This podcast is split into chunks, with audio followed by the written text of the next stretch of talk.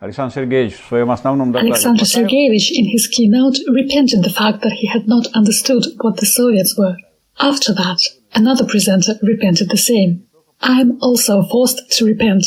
Not only do I have to repent, I also have to say that it was exactly from the very Alexei Alexeyevich Sergeyev, who was head of the methodology sector of the Economics Institute and was my official opponent when I had my viva for my doctor's dissertation, that I learned with a large amazement after having read Lenin's collected works. I did not pay attention to it, and I have to repent.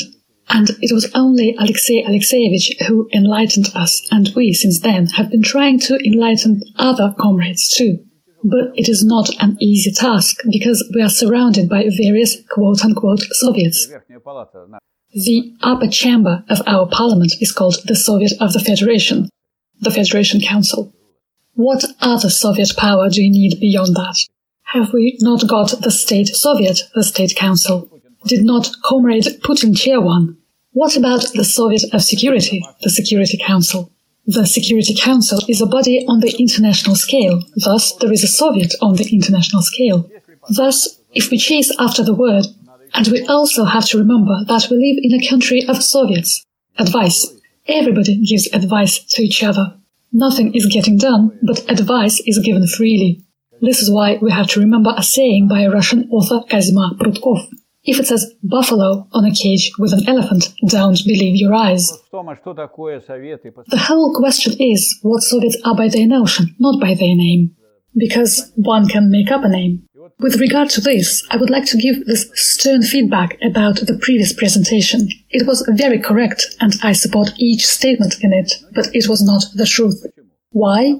Because it is correct that Marx and Engels insisted that in the transition period there must be the dictatorship of the proletariat. When does the transition period end? And when was communism established in the USSR? In 1935, the transition period towards socialism, i.e. communism in its lowest stage, ended. When some say a phase, it is not clear which regime we are talking about. Socialism is not a phase of communism, but communism itself in its lowest phase. There was a transition period to communism and it ended. Some might have said, drain the water, we don't need the dictatorship of the proletariat anymore. People who criticize other people people for rejecting the statement of Marx, people that have not studied Lenin's stage of Marxism, that haven't read Lenin's work Great Beginning, and have not learned that the dictatorship of the proletariat does not end with elimination for the most part of classes, but it remains until the complete establishment of communism, until complete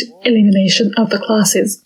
This is very important. One could have said, here Khrushchev has arrived and said the transition period ended a long time ago in the USSR, so we cancel the dictatorship of the proletariat. It would have been possible to present these people almost as Marxists, because Engels said that state is beginning to die out. However, Engels did not say that the state is completely dying out. Moreover, neither Marx nor Engels said that the dictatorship of the proletariat was only for the transition period. Finally, Lenin said that the dictatorship of the proletariat was needed until the complete elimination of the class division. Some of our comrades from the so-called left movement have not learned this yet. In fact, you can only include those who move along the lines of Lenin's formula. This means that not only do we need the dictatorship of the proletariat for the transition period, but for the whole first phase of communism. The thesis about the dictatorship of the proletariat applies to communism in its first phase. It should not be understood in parts, such as economic field and others. Instead,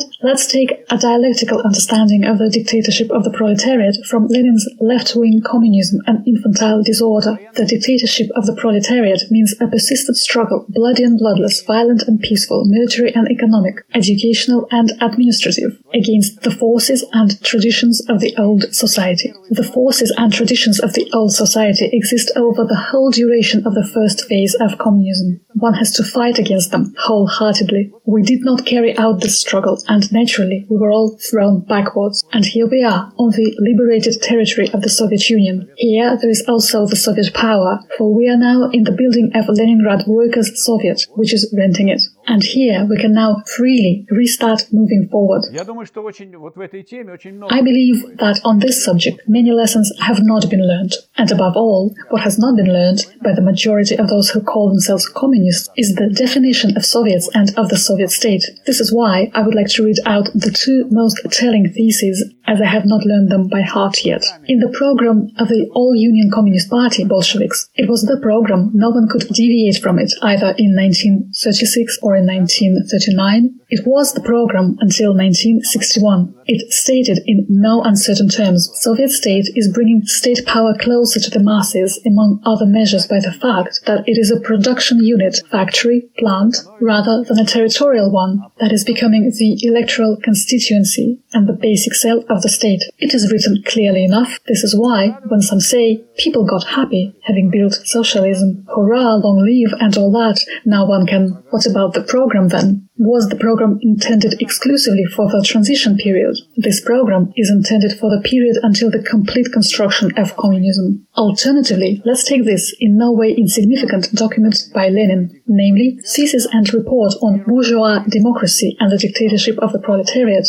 at the first Congress of the Communist International, March the 4th, 1919. In the summary of this report, it says, the old, i.e. bourgeois, democracy and the parliamentary system were so organized that it was the mass of working people who were kept farthest away from a machinery of government. Soviet power, i.e., is so organized as to bring the working people close to the machinery of government. That too is the purpose of combining the legislative and executive authority under the Soviet organization of the state and of replacing territorial constituencies by production units, the factory not a production constituency, as some say sometimes. Constituencies come from the field of the territorial principle of division. It is production units, so that factory collectives, production communes acted as the very root. We should look from this very perspective at what has to be done for re-establishing the Soviet power in Russia. The first task is who has to do this? Who can do this? The working class can re-establish it. Workers from the largest factories. This is why preservation of the large largest factories is one of the tasks. One has to fight for this, to force capitalists to act like capitalists. Otherwise, instead of capital as self-increasing value, they have capital as self-diminishing value. Big industries are not being destroyed in the USA or the UK. Russian capitalists wanted to have everything like in the West. However, instead, everything is like in the marketplace. They simply trade away everything that has been left since the Soviet times. This is the first thing that requires fighting for preservation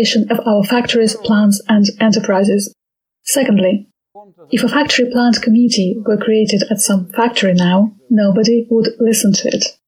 Perhaps this is why, when people stopped striking or forgot what a strike was, although there were things worth going on strike about, and no one banned strikes in the Soviet Union, somehow all this was reduced to the processes of unification and simplification. At the same time, any striking struggle gives birth to a strike committee, which immediately goes beyond what an ordinary trade union does. Immediately. Firstly, the strike committee itself never limits itself to the members of the trade union committee. People turn up there who temporarily are active in this organization. They will go again once the strike is over. They will come back again when the situation becomes acute. This strand of people who actively engage in the struggle grows very fast. And what is a strike committee? It is such a community being based in a factory or a plant which can stop production altogether. It can make people do what is needed. It can set up a voluntary militia in order to protect themselves. They can make people do what the collective demands. This is why the first stage and phase, of course, has to be a strike struggle at the factory. This is why there can be no Soviets unless the working class performs this first step at each factory. The working class also has to learn how to write collective agreements. They have to learn how to fight with their management.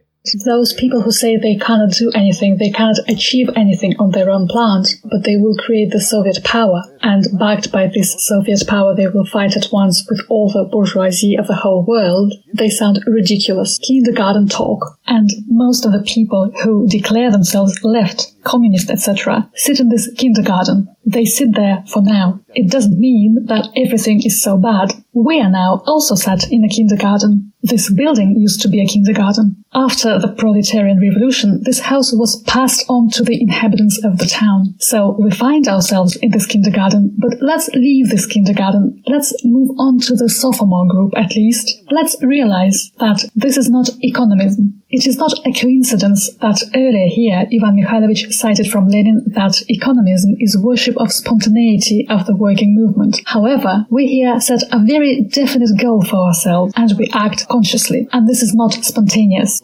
A party must take part in the workers' movement, if it is indeed a communist party. The party members must not think in this way. We are going to watch what the workers are doing from afar and see if the workers succeed, we will become their leaders. If they don't, we'll distance ourselves because the workers will run into trouble. But we did not take part.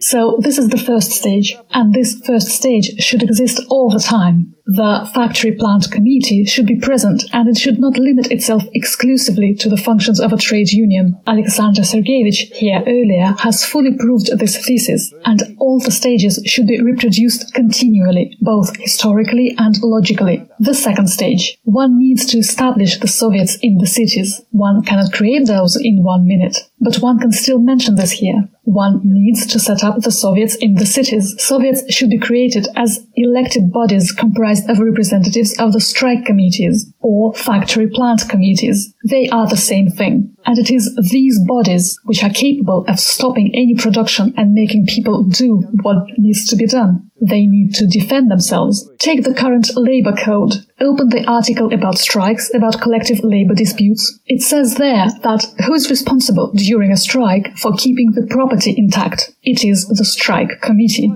Who is responsible for maintaining order at the plant during the strike? The strike committee. So one has to set up voluntary militia. Since the law directs us thus, one cannot avoid it. The Dockers started establishing the voluntary militia immediately. They called security director, the police, and announced that they would be setting up a militia. I had a teacher, Mikhail Alexandrovich Tsegolov. He used to say, I have started landing already. Третий этап. The third stage. I will not answer your question right now as I have a certain task. I cannot be distracted as I have to drive the thought to the logical end. The third stage is establishing a central body. This is a very difficult stage, difficult to reach. In 1905, the movement did not reach it.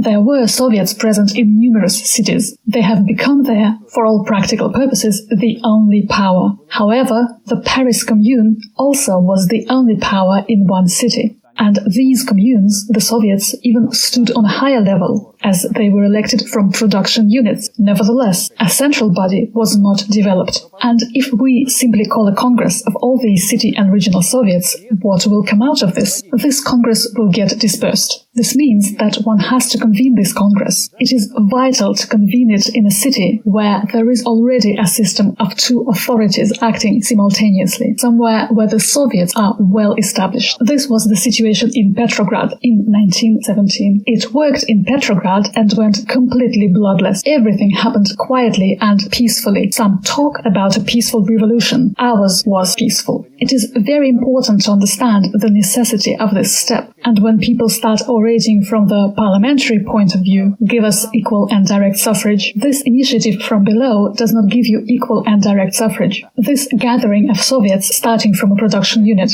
because people at a factory can only vote for representatives to the city council. The city council can only vote to send representatives to the Congress of Soviets. If you make it direct, as it was done in 1936 when one and a half million elect one deputy to the Supreme Soviet, this can only be done by the regional committee of the Communist Party. People from a factory cannot manage this. The electors need to be able to recall the deputy on each level. And when this recall system actually works, and this is the Soviet principle of the tiered election of the Supreme Body, which is not called the Supreme Soviet, but the Congress of Soviets, which in its turn appoints the Central Executive Committee and the government. The Congress appoints the Central Executive Committee, so it can carry out day-to-day governing functions. And this body can be cleansed continually and very simply, because the electors recall those deputies who have failed them, those who have distanced themselves from the workers, from the working collectives. And it is this democratic right of recall that Lenin considered the main democratic right.